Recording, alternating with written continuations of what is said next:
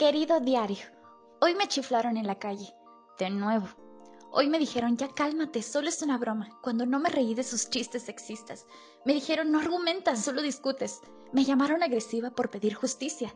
Quieren que sea fuerte pero que no rompa sus privilegios. Quieren que me eduque pero que no debata, que no sea sensible, que no sea débil, que no sea exagerada.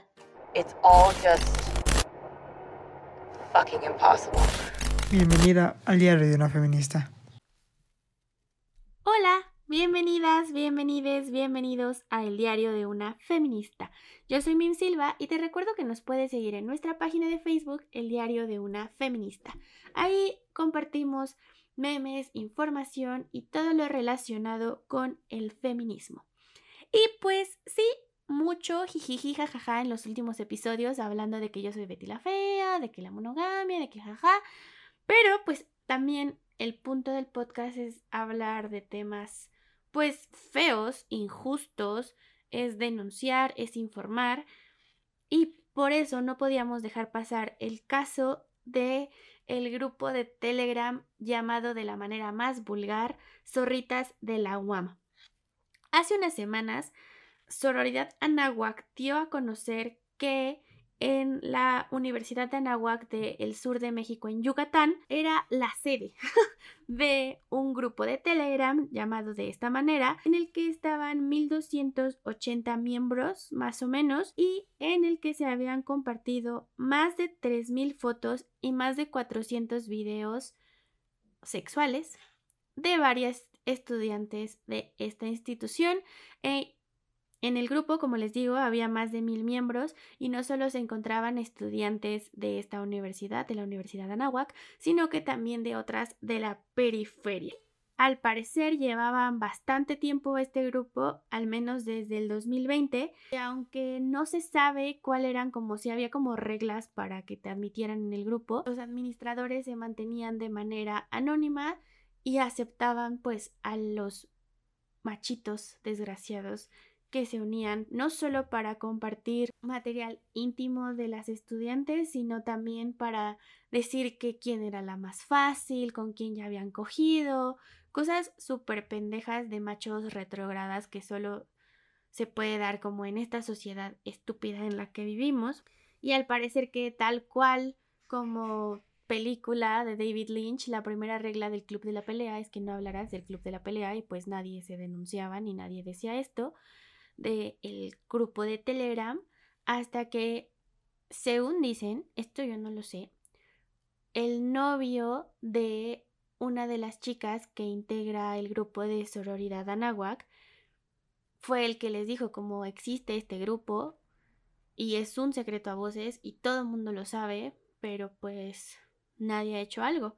Así fue como ellas se enteraron y dieron a conocer como las capturas. Una vez que el grupo de Telegram sale a la luz, explota y se vuelve súper viral, se salieron al menos 500 miembros del grupo, mientras que algunas otras capturas del grupo que se estuvieron compartiendo en redes sociales decían los pendejos como de, mm, pues nos vale, vamos a hacer un respaldo, o sea, vamos a terminar cerrando este y vamos a hacer un respaldo y pues arriba el patriarcado y no se va a morir el grupo. Ahora, una vez que se salió de control esto y explotó y se supo, ¿qué hizo la institución? ¿Qué hizo la escuela? En un mundo feliz, la escuela hubiera actuado en contra de los integrantes, porque además, no sé si lo recuerden, pero lo que están haciendo es ilegal gracias a la ley Olimpia. Eh, pues no, no fue así la escuela lo que hizo primero fue hacer que las chicas que habían publicado todo esto quitaran sus publicaciones, las empezaron a amenazar a ellas, a ellas.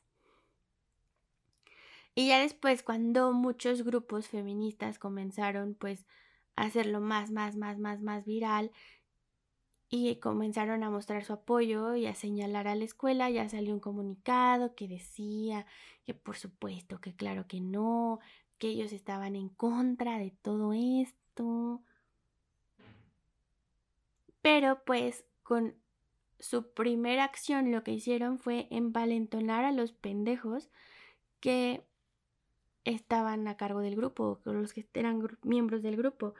Y esos mismos miembros comenzaron a amenazar a las estudiantes, a denigrarlas, a hacer uso de su estúpido poder que les da esta sociedad machista y a decirles que era peor, o sea, para ellas. O sea, los agresores están burlando de ellas, hay amenazas y me gustó mucho un video que está circulando en redes sociales que dice como que sacaremos a la luz los nombres de estas personas y pagarán porque, les reitero, lo que estos pendejos están haciendo es un delito. Y, como si esto no fuera suficiente, también en internet encontré un screenshot en donde un güey ponía es un caso perdido para las morras. Si no quieren que sus nudes anden por, ahí, simplemente que no las compartan. Sí, están en su derecho de hacerlo y en un mundo tópico deberían respetar la intimidad, pero la realidad es otra. Con un celular en la mano tenemos una pornostar en cada mujer de este planeta. Güey. Güey. ¿Qué pedo? ¿Qué pedo con la mentalidad de estos güeyes? ¿Qué pedo con la mentalidad de la escuela? ¿Qué pedo con que se revictimice a todas estas chavas? Y, es muy cierto, también leía una frase que decía, ellos hacen grupos para pasarse fotos íntimas, nosotros hacemos grupos para mantenernos seguras. Y, y lo primero que yo pensé, por ejemplo, fue en que estoy en varios grupos separatistas, por ejemplo, de cine, de libros, en donde todo es muy mágico y muy utópico y entre morras comentamos películas y series y nos defendemos de los vatos que dicen estupideces sobre una u otra cosa. Pero también la realidad es que nosotras tenemos que hacer grupos para saber en dónde estamos, para mantenernos vivas. Porque nuestro grupo con amigas no solo funciona como protección hacia todas esas pendejadas, sino como el, güey, estuvimos cenando en el Sambors, por favor avísame en cuanto llegues. El, no te vayas a tu casa, queda más cerca a la mía, mejor quédate porque es muy tarde y no te vas a arriesgar a irte a estas horas. Mi mejor amiga, por ejemplo, me dijo como descargué una aplicación para saber en dónde estás. No porque quiera seguirte, sino porque sales bastante a veces de tus eventos de noche y tal. Y si te pasa algo, quiero saber en dónde estás. Este es el nivel al que llegamos nosotras.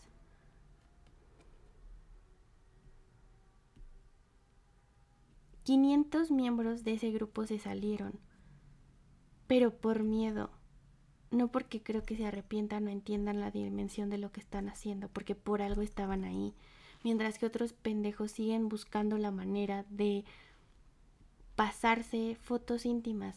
Además, como si eso fuera ya como no sé, como si eso en este momento hubiera gente que piensa que si enseñan tus nudes te van a denigrar, güey. Tú llegas a enseñar mis nudes, te demando, pendejo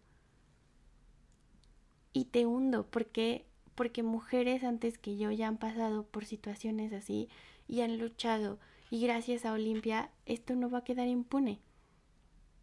Entonces, recuerden siempre que si pasan por algo así, si descubren que alguien está compartiendo fotos íntimas de ustedes, tienen todas las de ganar, tomen screenshots